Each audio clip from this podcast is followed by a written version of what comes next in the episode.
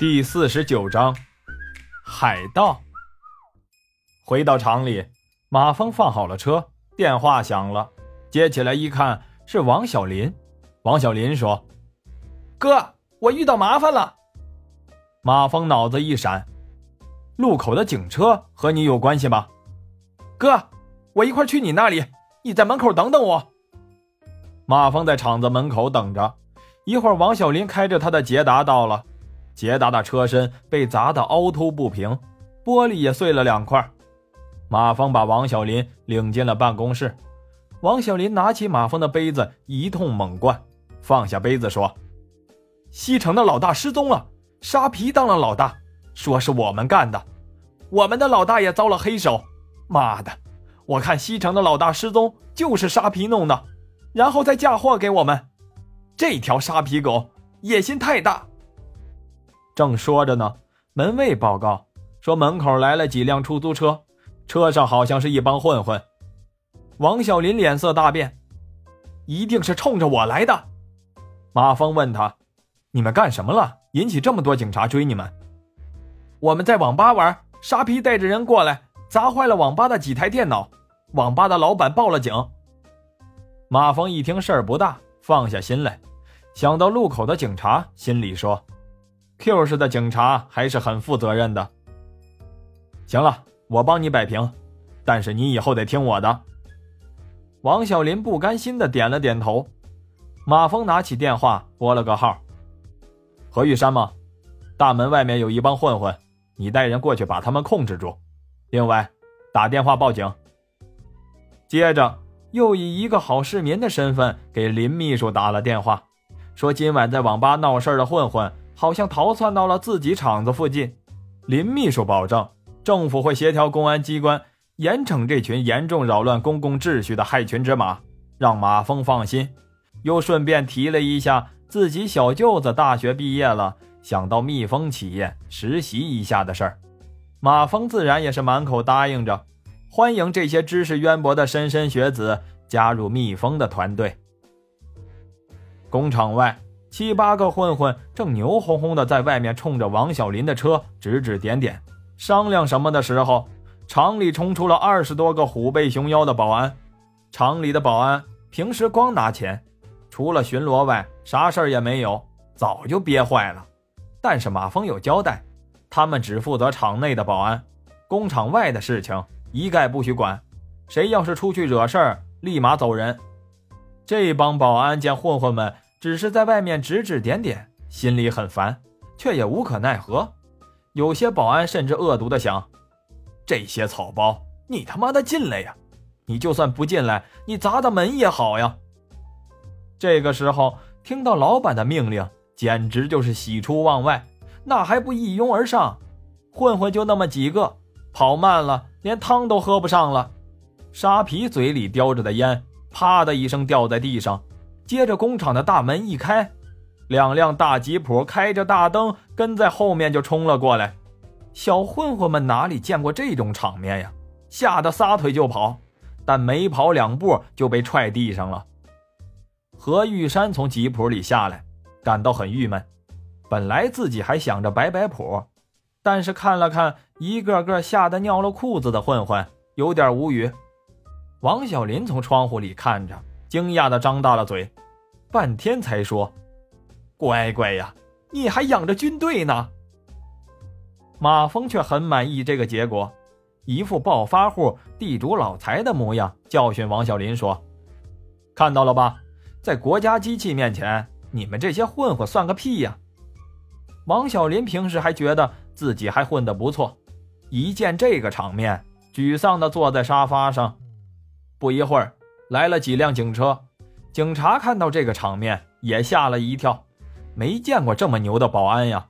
好家伙，个个膀大腰圆，杀气腾腾。一帮平时见了警察都敢顶嘴的混混，抱着头，大部分鼻青脸肿的蹲了一圈，比托儿所的宝宝还乖呢。看着呀，别提有多解气了。这帮警察的领队和何玉山交涉了几句，看样子是上级早有指示。直接把混混押上了警车，不一会儿就走得干干净净了。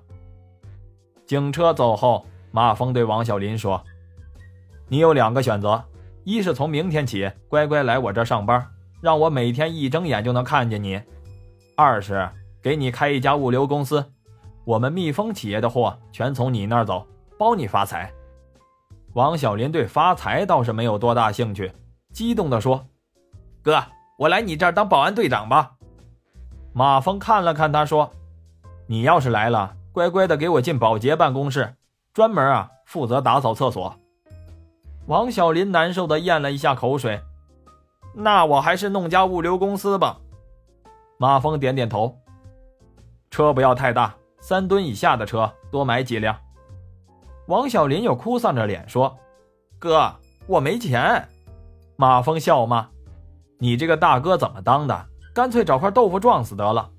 这样吧，你打个借条，先借我的，以后还啊。”王小林倒真不客气，拿起马峰的笔，写了一张一百万的借条，弄得马峰啼笑皆非。第二天，马峰把陆桥叫来，递给他一张一百万的支票，对王小林说。你先去把人家网吧的电脑赔了。另外，这个小伙子叫陆桥，我给你物流公司配的副手，有事儿多和他商量。又对陆桥说：“你的工资厂里还给你开着，另外让王小林再给你开一份，好好干。”乐得陆桥屁颠屁颠的跟王小林走了。马峰坐在沙发上，看着手机，想着崔小青，呆呆的出了半天神。崔小青一走就没有消息了，电话也不通。马峰给他发了数条信息，他也没回。这时手机突然一响，倒把他吓了一跳。电话是王小林打来的。马峰无奈地接起电话问：“又怎么了？”“哥，我接到了金西南的电话，你的货好像被索马里海盗劫了。”马峰心里咯噔一下，怎么回事？金西南的电话好像是从韩国打来的，具体的他也说不清楚。马峰按王小林说的电话打过去，过了好半天，金西南才接起电话。马峰劈头就问：“我是马峰，到底怎么回事？”金西南支吾了半天，才说明白：原来运送设备的船只在索马里海域失去了联系，估计是被海盗劫持了。可到现在也没收到要求付赎金的信息，金西南害怕了，交不了货，怕马峰找他算账，就跑回了国内。马峰又问了船只的具体情况，金西南说是一条日本的船，叫大洋丸，具体吨位他也说不清楚。马峰沉思了一会儿，一边去销售部查询海外要求代理蜜蜂企业产品的代理商记录。一边给于娟子打电话，于娟子听到马峰的声音很意外。我是不是听错了呀？我的合伙人居然打电话给我了！哎，行了，你就别贫了。你有没有办法查一下一艘日本船叫大洋丸的具体资料？于娟子虽然不知道马峰要查这艘船干啥，但是马峰好不容易找他办点事儿，他哪有不答应的？于娟子说。只要这个名字是真的，那就没问题。一会儿我要是查到了，给你发邮箱。马峰思索了一下，还是没有半点头绪，就继续翻看国外要求代理蜜蜂企业的资料。马蜂这一看，可是开了眼界了，真是五花八门啊！连一些没怎么听说过的小国，也有商人发来传真请求。索马里的一个叫欧比亚的城市，还真有一个叫……伊皮达罗的商人发来了请求函。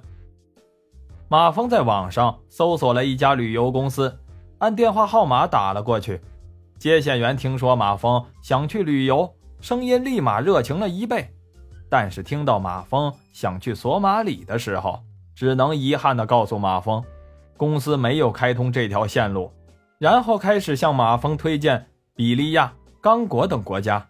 马峰说：“就想去索马里。”接线员只能遗憾地告诉马峰，不仅他们的旅游公司，就是其他公司也没有这条线路，因为现在索马里的国内很不稳定，所以短期内国内游客是没法去这个国家旅游了。